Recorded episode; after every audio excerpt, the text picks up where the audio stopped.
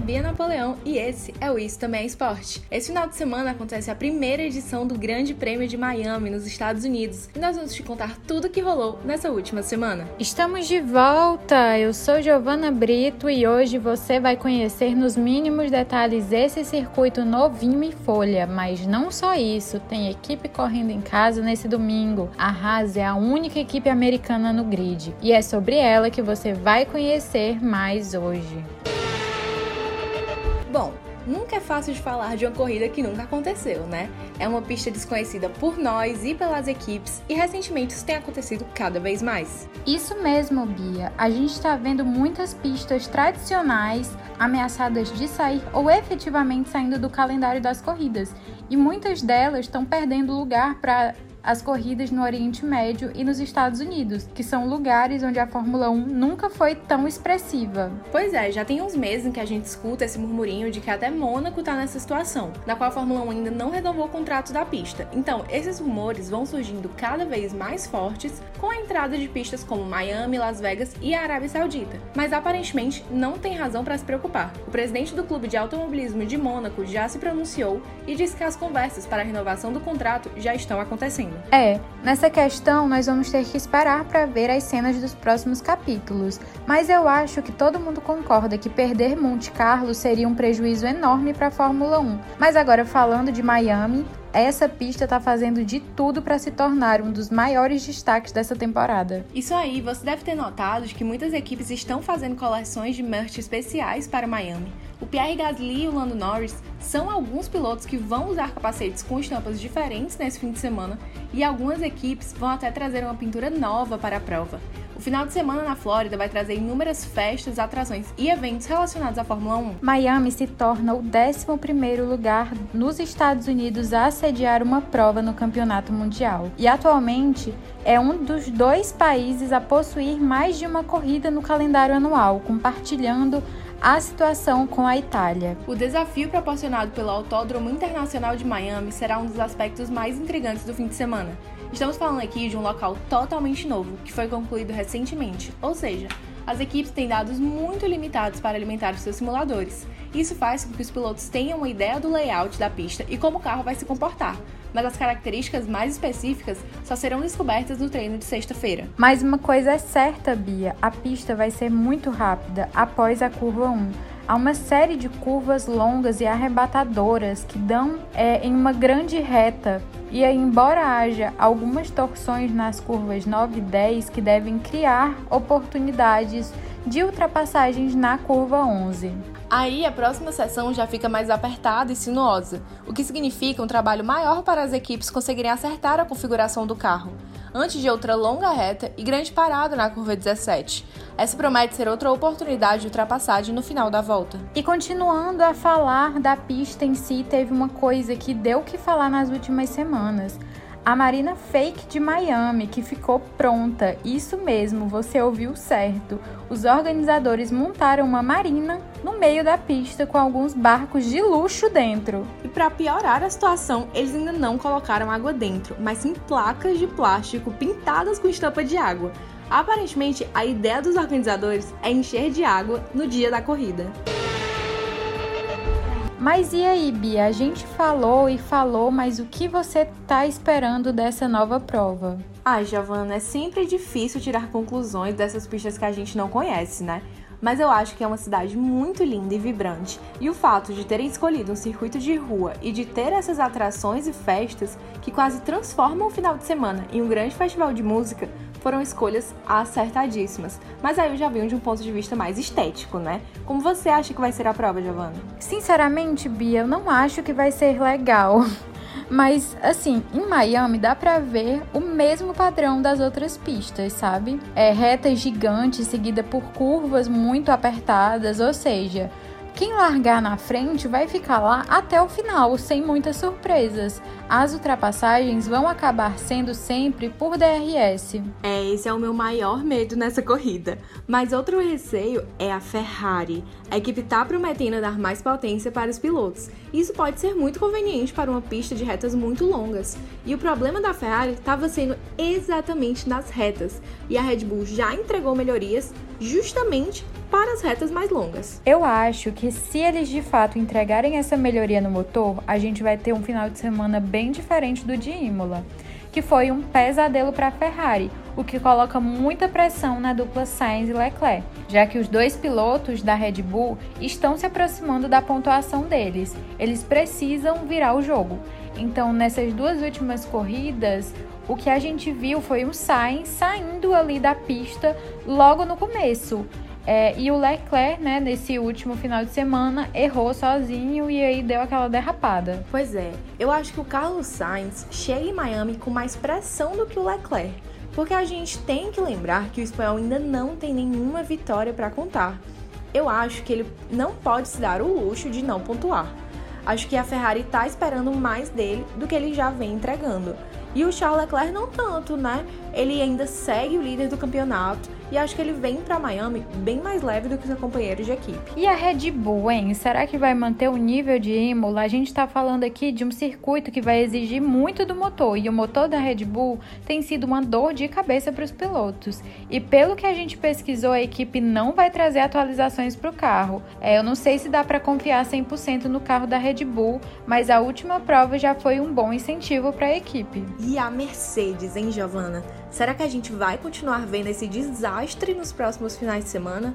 O George Russell tem ido muito bem, mas está sendo bem difícil para o Hamilton pontuar. Assim, eu não acho que vai ser tão ruim quanto, como foi em Imola, mas eu acho que a gente vai ver uma briga ali do Hamilton pelo décimo lugar no finalzinho da pontuação, mas ainda assim é, trazendo algo para a equipe. Agora, se a McLaren trazer essa onda de melhorias que eles estão apresentando em todas as corridas, aí, minha filha, eu acho que isso já ameaça a situação do Russell. Bom, pelo que a gente viu no primeiro treino de sexta, a Mercedes já deu uma boa evoluída, conseguindo ficar ali entre os 10 mais rápidos, emplacando entre a Ferrari, Red Bull e McLaren. É claro que o treino é aquele negócio, né? Não dá para confiar 100% no resultado, mas com certeza já é um respiro de alívio a mais para os fãs da Mercedes. E como já é tradição do GP delas, vamos falar de quem corre em casa.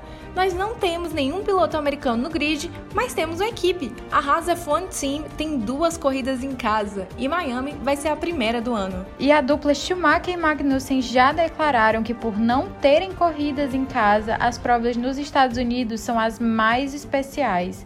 A Haas F1 Team é a única equipe americana no grid e ela foi fundada em 2014 por Jenny Haas, que também é coproprietário da NASCAR Sprint Cup Series. A equipe planejou a sua estreia para o início da temporada de 2015, mas optou por adiar a entrada para a temporada de 2016. A equipe tem como sede a cidade de Canápolis, na Carolina do Norte, nos Estados Unidos, mas como boa parte da temporada acontece em território europeu, a Haas optou por estabelecer uma segunda sede, dessa vez em Oxfordshire, na Inglaterra para conseguir fornecer uma melhor assistência aos carros. Foi em 2015 que a equipe anunciou Roman Grosjean como um dos seus pilotos para a temporada de 2016. E durante o fim de semana do Grande Prêmio do México, foi anunciado oficialmente que o piloto de teste da Ferrari, Esteban Gutierrez, iria se juntar à equipe para a disputa é, da temporada de 2016, formando assim a primeira dupla da equipe Haas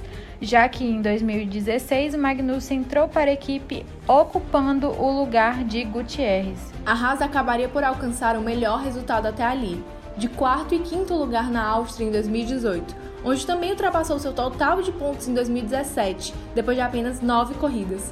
No Grande Prêmio de Singapura, Magnussen marcou a primeira volta mais rápida da equipe. 2018 foi a sua melhor temporada até agora, terminando num impressionante quinto lugar no campeonato de construtores. E em 2019, a equipe passa a competir sob o nome Rich Energy Haas F1 Team. A nova designação fazia parte de um acordo de patrocínio de vários anos com a Rich Energy uma empresa britânica de bebidas energéticas, e, no entanto, o acordo foi desfeito após o Grande Prêmio da Itália. Inclusive, eu estava assistindo Drive to Survive e eu me lembrei de como o dono da Rich Energy ficou putaço com o péssimo desempenho que os pilotos estavam tendo e principalmente os carros, né? Então teve muita treta. Para 2020, a Haas manteve a sua dupla inalterada novamente. A equipe marcou apenas três pontos, com Magnussen terminando em nono lugar na Hungria, mas recebendo uma penalidade de tempo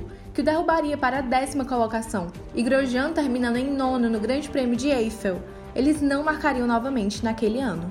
Na primeira volta do Grande Prêmio do Bahrein, Grosjean colidiu com o piloto da AlphaTauri, Daniel Kvyat, e bateu nas barreiras entre as curvas 3 e 4. O impacto resultou na divisão do carro em dois, explodindo em chamas. Grosjean escapou de ferimentos graves, sofrendo queimaduras nas mãos e aí ele foi hospitalizado após a corrida. A batida o tirou do Grande Prêmio do Charry. Na semana seguinte, ele foi substituído pelo piloto reserva da Haas, Pietro Fittipaldi. Magnussen e Grosjean deixariam a Haas no final do campeonato de 2020. Eles foram substituídos pelo russo Nikita Mazepin e pelo vencedor do campeonato de Fórmula 2 de 2020, Mick Schumacher, filho do sete vezes campeão mundial de Fórmula 1, Michael Schumacher. A Uralkali, empresa do pai de Nikita Mazepin, juntou-se à Haas como patrocinadora titular da equipe, em um contrato de vários anos com a equipe passando a competir sob o nome de Uralkali Haas F1 Team. Em 2022, devido ao bloqueio de patrocinadores russos nas competições esportivas, após a invasão da Rússia e Ucrânia, o contrato de Nikita Mazepin foi cancelado e o russo ficou de fora da competição. E quando todos achavam que Pietro Fittipaldi seria promovido a titular, a Haas nos surpreendeu e trouxe de volta o Kevin Magnussen. E ainda bem que trouxe, né? Depois da temporada de 2020 ter terminado sem nenhum pontinho, na primeira corrida de 2022, Magnussen conseguiu terminar em quinto lugar. E Mick quase pontuou, ficando ali em décimo primeiro. E desde então, a Haas vem se garantindo muito, com o norueguês quase sempre ficando entre os dez primeiros. E tem empresas novas entrando na Fórmula 1. Segundo o diretor-chefe da Volkswagen, Herbert Dies, confirmou a entrada das empresas Porsche e Audi para o campeonato de 2026.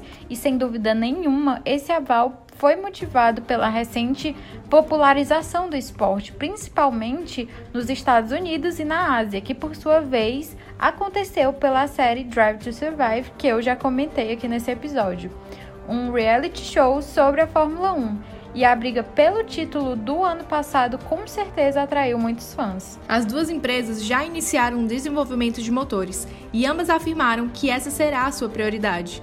O nome da Volkswagen não será parte dos planos da companhia na Fórmula 1, com Porsche e Audi comprometidas a entrar na categoria separadamente. A Porsche está fortemente ligada à Red Bull no momento, com o CEO afirmando que os planos da marca são mais concretos do que os da Audi, que ainda não fechou com um parceiro. E que os carros estão quicando muito nessa temporada não é novidade para ninguém, mas uma pergunta que sempre esteve ali foi: quais são os problemas a longo prazo para os pilotos? E parece que nós já temos a nossa resposta. George Russell deu uma entrevista na semana passada falando sobre isso. O britânico revelou que está sentindo muitas dores nas costas e no peito devido ao movimento. Destacou ainda que não acredita que seja algo que os pilotos de Fórmula 1 possam aguentar por muito mais tempo. E esse ano está prometendo muito em questão de transferências. Estamos falando de um ano em que muitos contratos vão vencer e até agora só tivemos Carlos Sainz renovado com a Ferrari, mas rumores são o que não faltam. Um dos mais falados está sendo a possível renovação de Fernando Alonso com a Alpine. Isso mesmo, o espanhol está planejando dirigir com bengala, pessoal. E se de fato essa renovação acontecer, Oscar Piastri fica mais uma vez de fora da equipe principal da Alpine. Mas esse não é o fim para o australiano. A Williams está interessada nele e aí entra um problema. Ele teria que substituir algum dos pilotos atuais da equipe. Alex Albon, que conseguiu os primeiros pontos da Williams e está fazendo uma temporada incrível, ou Nicolas Latifi, que aparentemente vem tentando quebrar algum recorde de mais bandeiras vermelhas por fim de semana. E a escolha parece óbvia, mas não é. Há rumores de que os chefões da Williams preferem substituir Albon, ao invés de perder o patrocínio de Latifi, mesmo ele dando muito prejuízo todo fim de semana. A situação está bem complicada, então a gente vai ter que ver como essa história vai se desenrolar.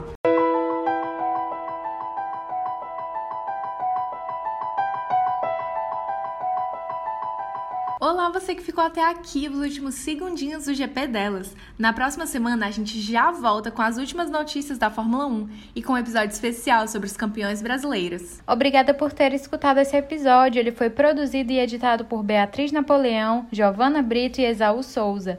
Esta é uma produção dos alunos da Universidade Federal do Ceará e até semana que vem.